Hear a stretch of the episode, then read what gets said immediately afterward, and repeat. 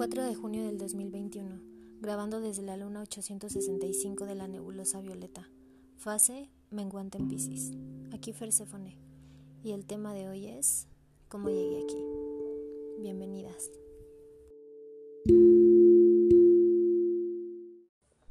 Yo estaba habitando mi inframundo, secuestrada y vigilada por el cerbero, tres cabezas y seis ojos sobre mí todo el tiempo. A veces parecían más. Mis acciones maniobradas por la constante pregunta ¿Será que soy niña buena?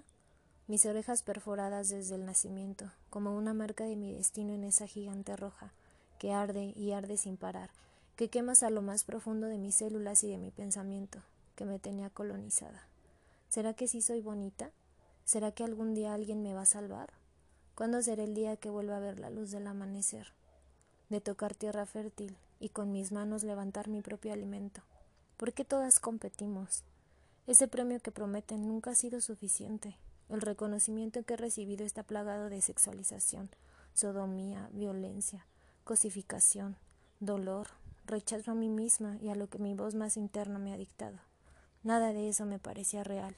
Sabía que necesitaba más, subir a la superficie, intentar conectar con mis raíces. Las voces de mis ancestras clamaban justicia, siempre cansadas de vivir bajo la sombra del gran Señor, del Padre, del patriarcado viciado de vacíos y reclamos a mi cuerpo, a mis ideas y a mis aspiraciones de libertad. Un día, estando en lo más hondo de ese abismo, una luz diminuta entró por la rendija. Eran las voces de todas esas ninfas de afuera, clamando y declamando, resistiendo y golpeando la tierra. Mucho polvo cayó sobre mi cabeza, me hizo toser, pero se convirtió en diamantina. Subí y subí, trepando sobre las rocas, como el dragón que liberó a Hermione, Ron y Harry.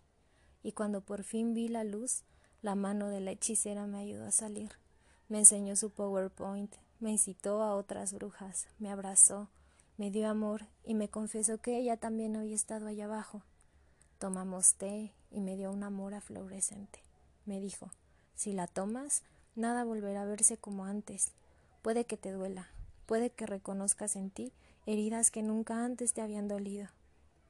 Puede que algunos se alejen, te miren como demente, te insulten desde allá abajo y les duela que no sigas ahí para ellos, pero serás libre. Libre para cuestionar tus pensamientos, libre para elegir tus lineamientos, libre para arar tu propia tierra, libre para vivir en otras lunas. Y la tomé, sin pensarlo dos veces. Cuando volví a mí, todo estaba cambiado. Dejé de estar en guerra con mi cuerpo. Dejé de intentar meterme en el molde hegemónico y mediático del condicionamiento. Dejé de verme a mí misma desde la mirada de aquel macho. Y me encontré a muchas como yo. Fue como una casa llena de espejos. Su dolor era el mío. Su alegría también me pertenecía. Ahora también yo estaba gritando, clamando justicia, haciendo poesía, y haciendo hoyos en la tierra para que otras salieran. Y me explotó.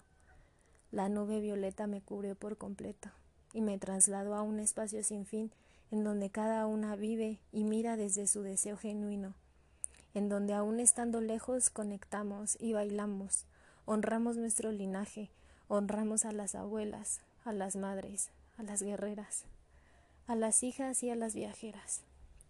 Y ahora estoy aquí en mi nebulosa violeta. Nos oímos en otro tiempo.